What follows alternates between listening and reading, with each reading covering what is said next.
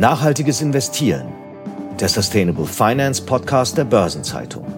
Diese Episode wird präsentiert von Union Investment. Herzlich willkommen zu einer neuen Episode von Nachhaltiges Investieren. Finanzinvestoren gehören zu denen, die als institutionelle Investoren die ganz großen Summen bewegen und auch in dem Bereich spielt Nachhaltigkeit eine immer wichtigere Rolle wie ein Finanzinvestor die Klimaziele für das eigene Portfolio definieren kann und wie auch die Branche insgesamt auf das Thema schaut. Darüber spreche ich mit meinem heutigen Gast. Kim Wöhl ist Head of Sustainability bei dem Private Equity Investor Montague und aus London zu uns zugeschaltet. Hallo, herzlich willkommen im Podcast. Hallo, sehr schön hier zu sein. Sie sind ja jetzt als ESG-Beauftragte und Head of Sustainability bei Montague. Das ist eine Position, die hätte man, glaube ich, vor fünf oder zehn Jahren in dem Bereich nicht unbedingt getroffen. Wie ist es denn heute? Sind Sie noch ein Stück weit Exotin oder würden Sie sagen, auch in Private Equity ist es inzwischen Standard, dass man jemanden hat, der sich ganz speziell um ESG-Themen kümmert. Ja, das stimmt. Also vor fünf bis zehn Jahren gab es die Position, glaube ich, vereinzelt in einigen Unternehmen. Aber in den letzten drei bis fünf Jahren hat sich das, glaube ich, stark geändert, so dass mehrere Firmen jetzt auch eine ESG-Managerin oder Head of ESG oder Sustainability im Team haben und sich jetzt auch diese Teams erweitern. Also dass es nicht nur eine Person ist, sondern auch mehrere sind, um sich auf verschiedene Themen zu spezialisieren und wirklich auch Value Creation von ESG zu leisten. Sie erheben ja bei Montague auch in einem jährlichen Report, wie sich Ihre Portfoliounternehmen im ESG-Bereich darstellen und was die so machen. Was sind so die Punkte, auf die Sie da zum Beispiel schauen? Was möchten Sie wissen? Ja, also natürlich ist der jährliche ESG-Bericht eine Möglichkeit, nochmal darzulegen, wie wir ESG in den gesamten Investitionslebenszyklus integrieren und auch eine Gelegenheit, die Fortschritte zu teilen, die wir jedes Jahr bei der Erfüllung unserer Ambitionen und Verpflichtungen in Bezug auf unser Portfolio, aber auch in Bezug zu unseren eigenen Aktivitäten erzählt haben.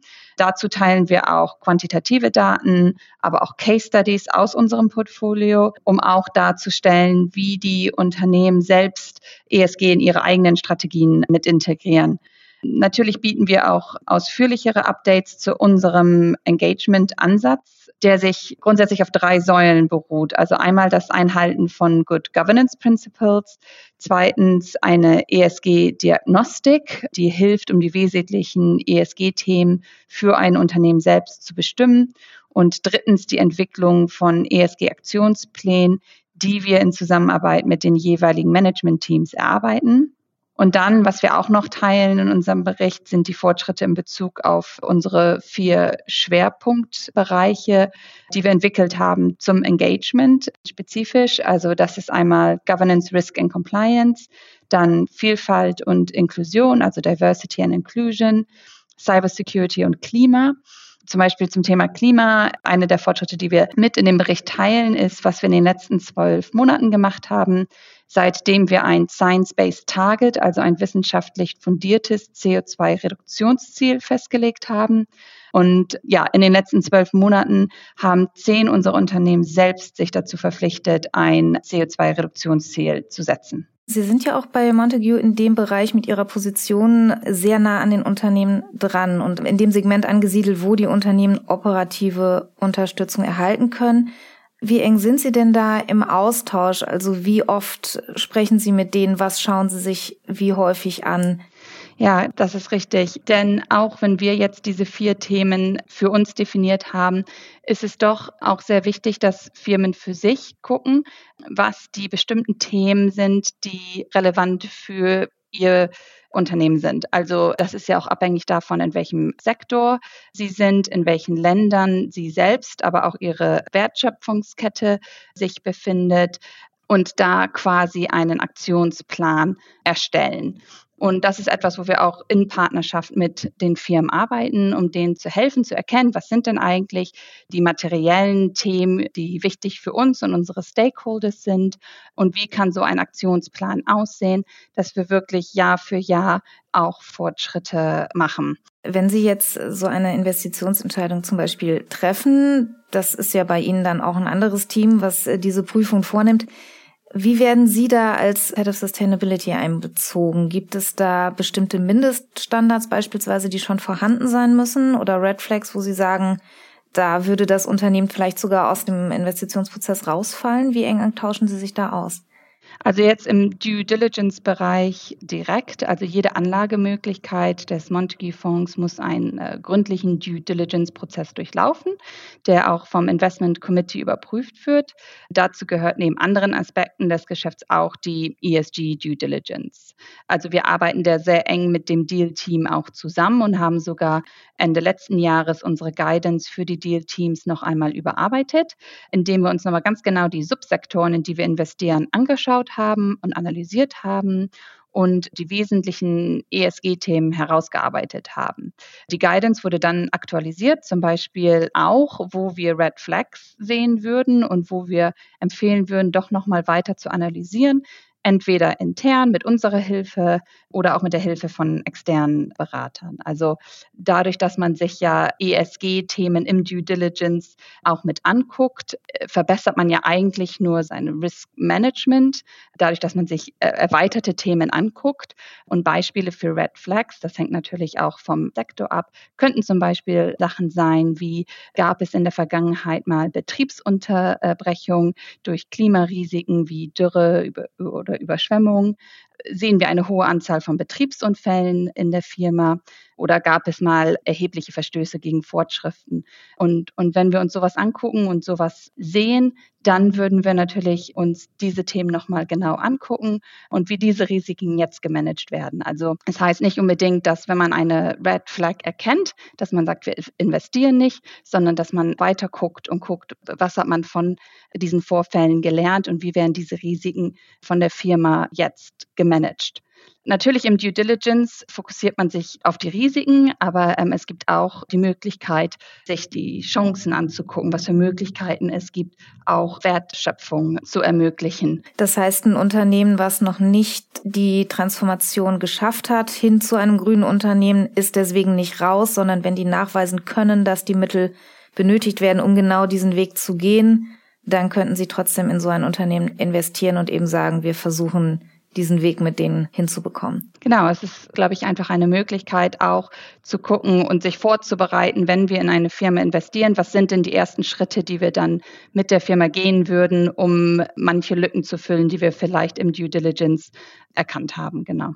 Es ist ja so, dass Sie ja als äh, Finanzinvestor auch Ihrerseits wiederum im Fundraising Mittel einsammeln für die Fonds, die Sie dann in die Unternehmen investieren.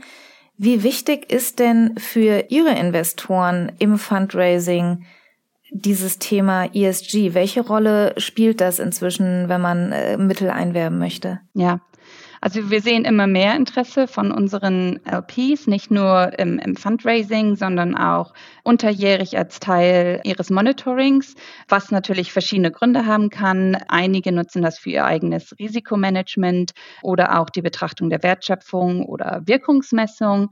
Aber auch zunehmend gibt es den regulatorischen Druck, Daten zu sammeln, und, und zu berichten. Dabei sehen wir nicht nur, dass die Anzahl der Nachfragen gestiegen ist, sondern auch, dass die Tiefe der Fragen sich immer mehr erweitert. Also es ist sehr wichtig oder immer mehr, dass wir gefragt werden nach quantitativen Daten, weswegen dieser ESG-Survey, den wir jährlich auch machen, sehr wichtig ist.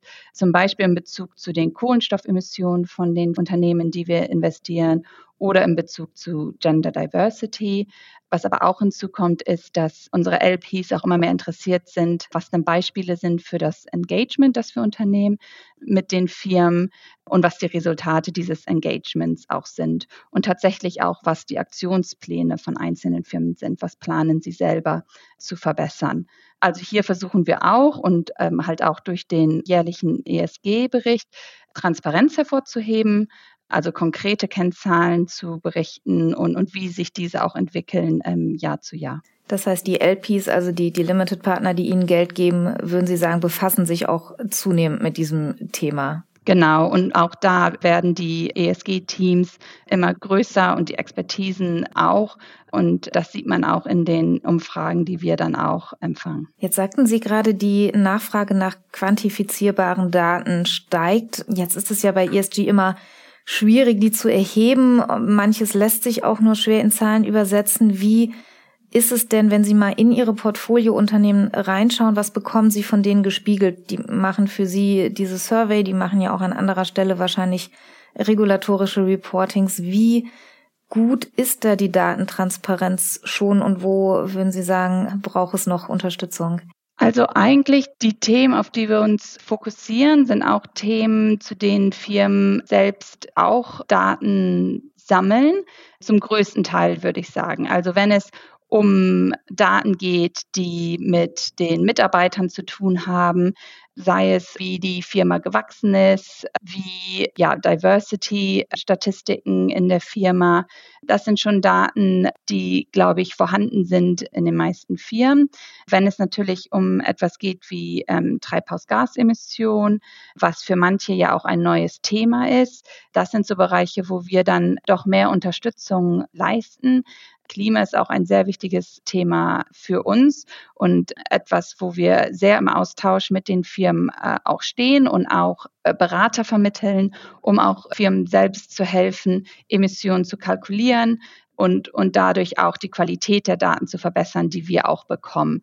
Also ich glaube, die, die Transparenz ist da, aber die Qualität der Daten, da gibt es doch Bereiche, wo wir dann auch noch äh, mehr Unterstützung leisten können, um das zu verbessern. Jetzt machen Sie das natürlich auch nicht nur aus Selbstlosigkeit, sondern als Investor, Sie möchten natürlich auch Geld verdienen mit dem Unternehmen, wenn Sie es dann später wieder weiterverkaufen. Hilft eine gut dokumentierte ESG-Entwicklung auch, um bei so einem Exit einen besseren Preis zu erzielen? Auf jeden Fall. Und ich glaube, deswegen sind diese Aktionspläne auch sehr wichtig. Ich bin zum Beispiel Teil hier bei Montague von dem Value Creation Team. Das heißt, ESG Support ist Teil unseres Value Creation Ansatzes. Und von daher ist es auch wichtig für uns, wenn wir ganz am Anfang mit einer Firma zusammenarbeiten, dass man einen Aktionsplan entwickelt und den auch ja jährlich sich nochmal anguckt und ähm, guckt, was man noch machen kann über die Jahre hinweg, so dass, ja, wie gesagt, nach fünf Jahren man auch etwas hat, worauf man zurückgucken kann und sagen kann, okay, wo war der Startpunkt und was hat sich entwickelt in der Zeit? Ich glaube, wir sind noch nicht so weit, dass man dann wirklich einen finanziellen Wert berechnen kann von der Value Creation.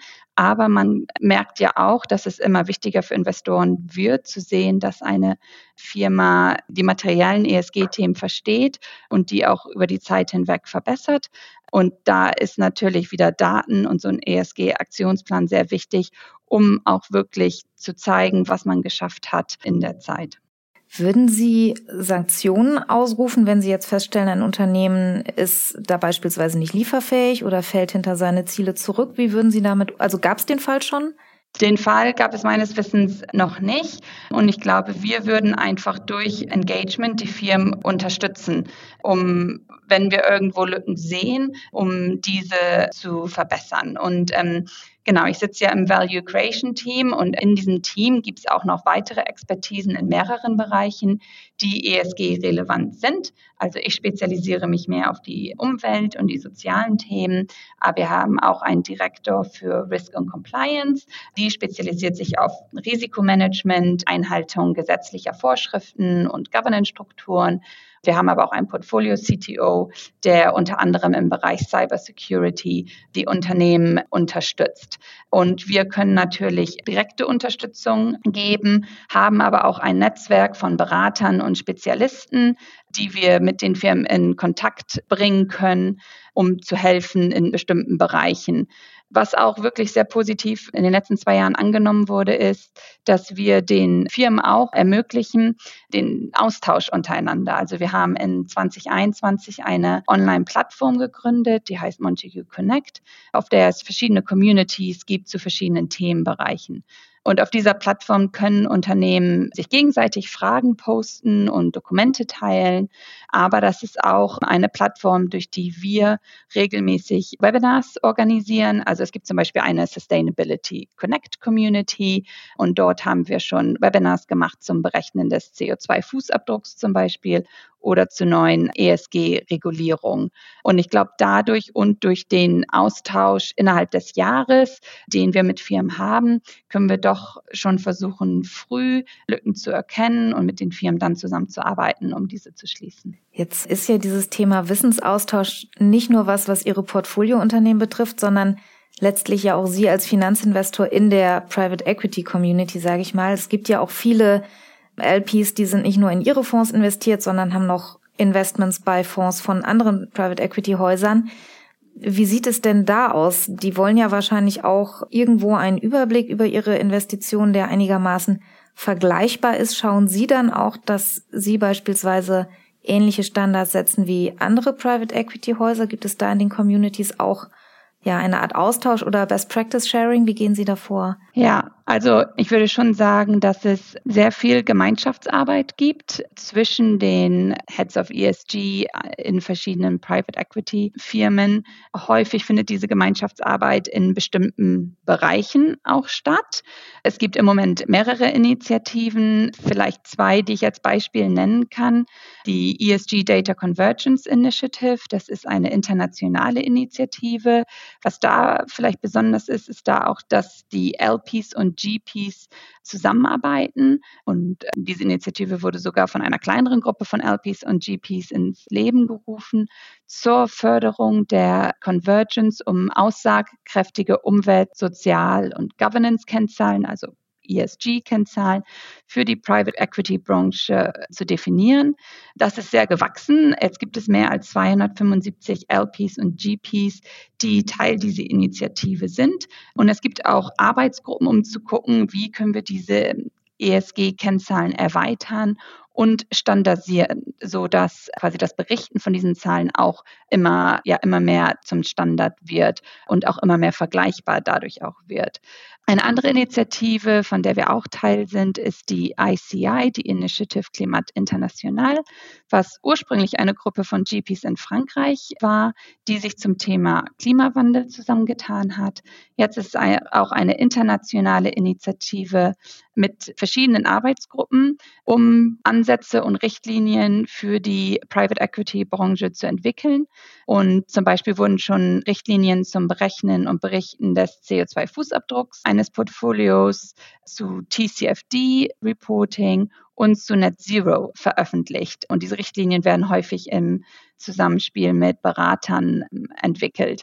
Also da gibt es sehr viel Austausch zwischen den Firmen, um halt zu gucken, was die besten Ansätze sind, um das aber auch zu standardisieren. Was glauben Sie denn, wie viel Standardisierung da möglich ist? Es wird ja wahrscheinlich nicht so sein, dass man irgendwann in den Arbeitsgruppen zu einem Schluss kommt, wo der Investor in jedem Fonds exakt die gleichen Daten bekommt und das alles gleich eingeordnet ist. Was glauben Sie, wie viel Prozent schätzungsweise kann man da vereinheitlichen und wo gibt es vielleicht auch Punkte, die abweichen werden? Ja, also ich glaube, ich weiß nicht, ob ich einen direkten Prozentsatz sagen kann. Ich glaube, es gibt schon die Möglichkeit, die Qualität und Standardisierung von Daten zu verbessern.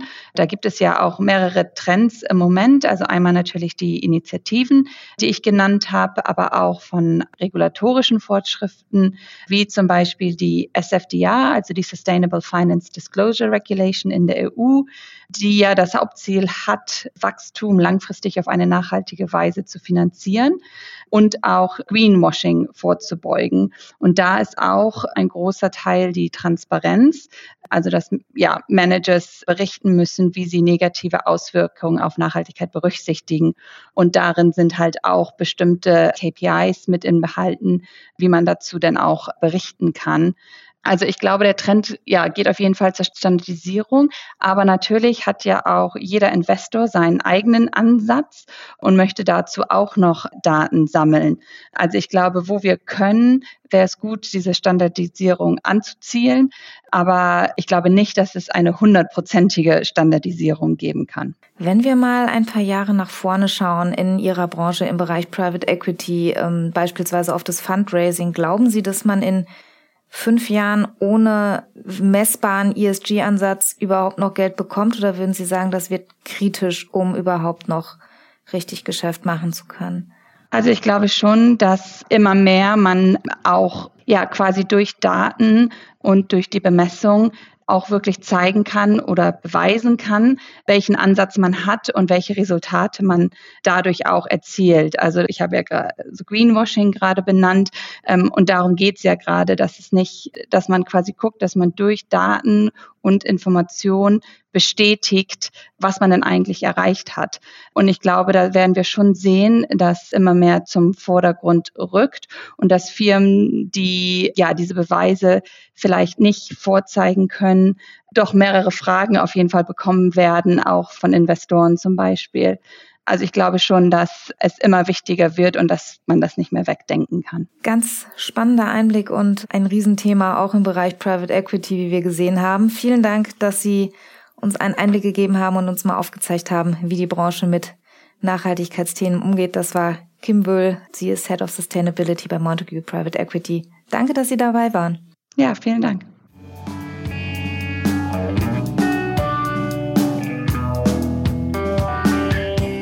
Und was sonst noch in der Community für Gesprächsstoff gesorgt hat in den vergangenen Tagen, das hat unser Chefredakteur Detlef Fechtner wieder zusammengesucht. Hallo Detlef, schön, dass du da bist. Hallo Sabine. Detlef, das Lieferkettengesetz ist ja seit Jahresanfang in Kraft und nun gibt es eine erste Bewährungsprobe oder besser gesagt einen Anwendungsfall. Drei Organisationen haben eine Beschwerde eingereicht und ihren Angaben zufolge ist das die erste auf Grundlage dieses neuen Gesetzes. Worum geht's denn genau? Beteiligt sind die Organisation Femnet, das European Center for Constitutional and Human Rights und die Gewerkschaft National Garment Workers Federation. Die haben Details zu der Beschwerde öffentlich gemacht. Es geht konkret um die Arbeitsbedingungen in der Textilindustrie in Bangladesch. Und die Beschwerde richtet sich gegen Amazon und IKEA. Und sie wurde beim Bundesamt für Wirtschaft und Ausfuhrkontrolle eingereicht. Und Grundlage ist eine Recherche der National Garment Workers Federation aus dem März dieses Jahres. Denn bei dieser Recherche sind laut einer gemeinsamen Mitteilung der drei Organisationen Sicherheitsmängel und Arbeitsrechtsverletzungen festgestellt worden. Also es gäbe beispielsweise in manchen Fabriken zu wenige Inspektionen und die Gewerkschaftsfreiheit für die Beschäftigten, die sei eingeschränkt. Die Beschwerde wurde ja jetzt auch nicht zufällig im April eingereicht, sondern es war der zehnte Jahrestag des Rana Plaza Unglücks. Das Fabrikgebäude ist im April 2013 eingestürzt. Es gab damals mehr als 1000 Tote. Und ein paar Themen haben sich ja auch schon verändert seitdem. Ja, das stimmt. Also eigentlich gibt es seit 2013 einen Mechanismus, der die Sicherheit am Arbeitsplatz verbessern soll. Das ist der sogenannte Bangladesh Accord. Und dieses Abkommen, das war eine Reaktion auf den Einsturz des Rana Plaza Gebäudes. 195 Unternehmen haben es bereits unterzeichnet, dieses Abkommen. Allerdings gibt es den Initiatoren zufolge immer noch Unternehmen, die in Bangladesch produzieren lassen und das Abkommen nicht unterzeichnet haben.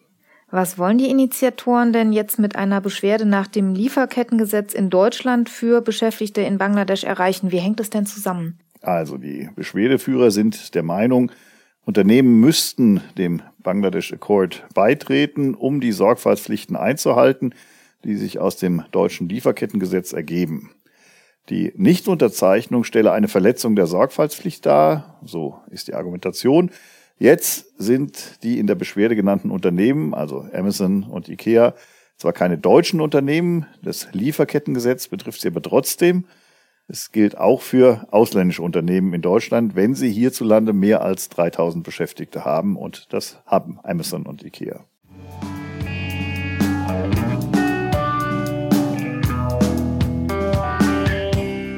Dann gibt es auch neue Daten zum Thema Nachhaltigkeitsstrategien. Die Personalberatung Spencer Stewart hat im vergangenen Jahr Chief Sustainability Officers weltweit zu ihrem Vorgehen befragt und diese Ergebnisse hat sie nun vorgelegt und mit denen einer Umfrage aus dem Jahr 2016 verglichen. Da liegt also eine gewisse Zeit dazwischen. Was hat sich denn in diesen sechs Jahren getan?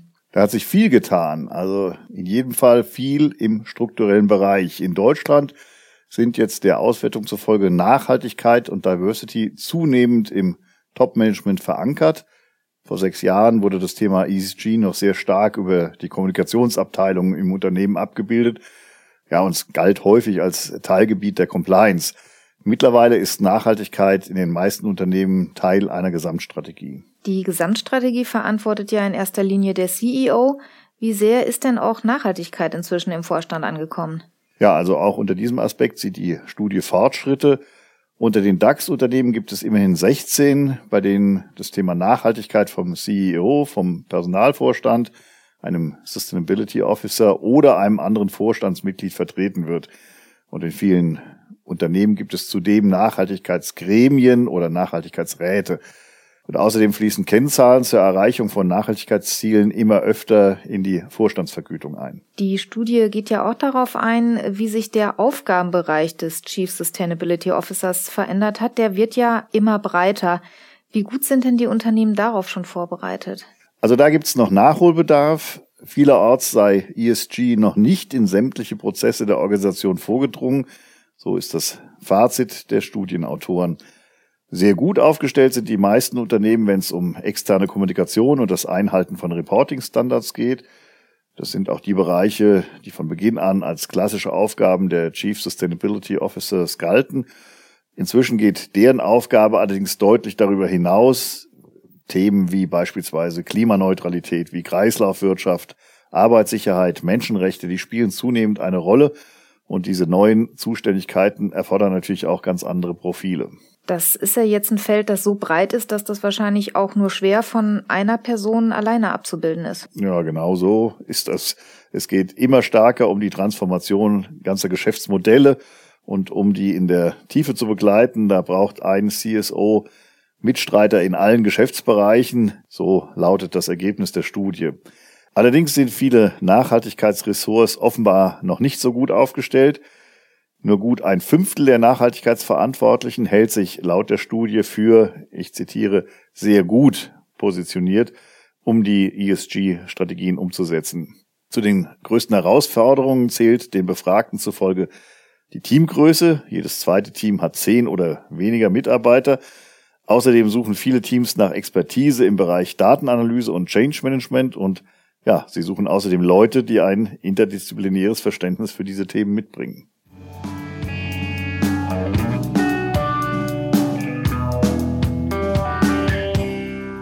Lass uns zum Abschluss mal noch auf ein Thema schauen, das sich unser US-Korrespondent Alex Wehnert vor wenigen Tagen genauer angeschaut hat. In den USA eskaliert nämlich gerade ein Streit um Nachhaltigkeit, der immer hitziger wird und insbesondere die Fondsbranche stark umtreibt. Worum geht es denn da genau? Also diese Debatte, die ist sehr stark ideologisch getrieben und im Wesentlichen gibt es da zwei gegenläufige Bewegungen. Auf der einen Seite hat Präsident Joe Biden im August 2022 den Inflation Reduction Act verabschiedet. Und der beinhaltet ja milliardenschwere Anreize für Investitionen in erneuerbare Energien. Und auf der anderen Seite dagegen gibt es einzelne US-Bundesstaaten, die hart gegen Asset Manager vorgehen, die keine Investitionen mehr in sogenannte schmutzige Branchen wie die Ölindustrie, die Gasindustrie, Bergbauindustrie tätigen wollen. Und ganz besonders deutlich positioniert sich natürlich dann Texas als Ölstaat.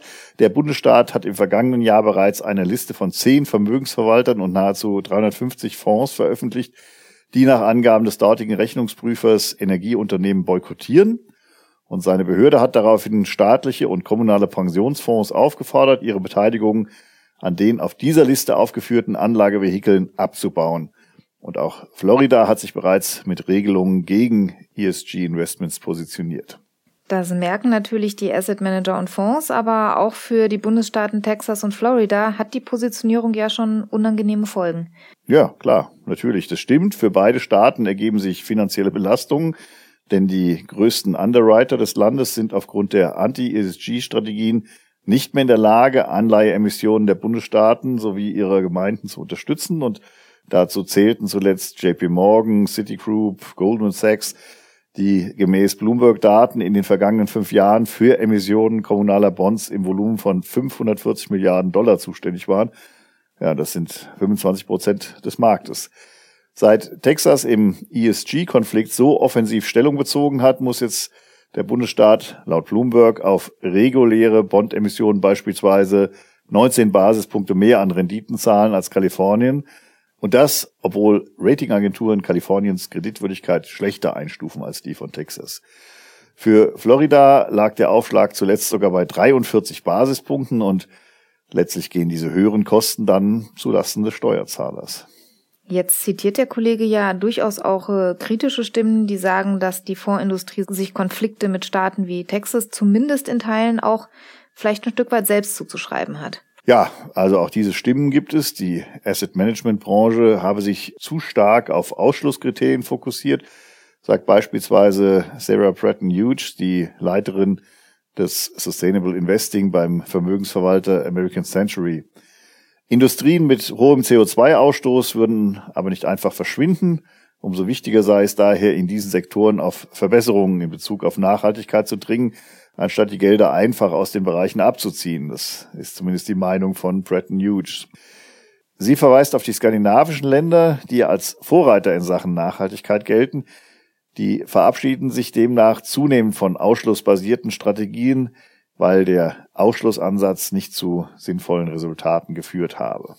Jetzt gibt es ja auch im Asset Management diverse Initiativen wie die Net Zero Asset Managers Initiative, die sich für Transformation und Wandel zu einer nachhaltigeren Strategie einsetzen. Und die Initiative hat aber kürzlich mit Vanguard noch einen ziemlich prominenten Mitstreiter verloren.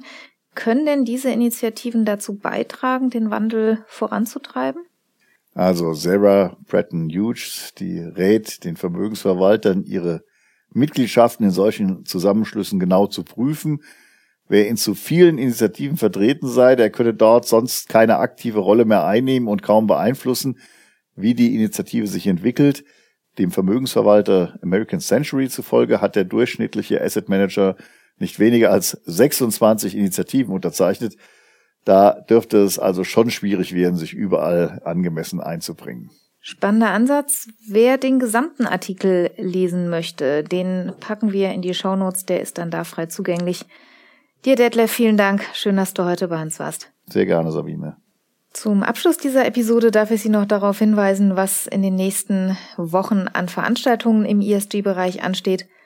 Am kommenden Montag, den 8. Mai, findet hier in Frankfurt der Retail-Bankentag der Börsenzeitung statt im Hotel Hilton City Center. Am 12. und 13. Juni feiert im Cup Europa in Frankfurt die neue Veranstaltung Digi Sustain ihre Premiere. Am 21. Juni findet ebenfalls hier in Frankfurt im Westin Grand Hotel die Nachhaltigkeitskonferenz des Deutschen Fondsverbands BVI statt. Und am 26. Juni steht der 19. Immobilientag der Börsenzeitung unter dem Schwerpunkt ESG und Real Estate. Die Links zu den Veranstaltungen finden Sie in den Shownotes zu dieser Folge und wir hören uns an dieser Stelle in zwei Wochen wieder. Bis dahin, machen Sie es gut. Das war Nachhaltiges Investieren, der Sustainable Finance Podcast der Börsenzeitung. Diese Episode wurde präsentiert von Union Investment.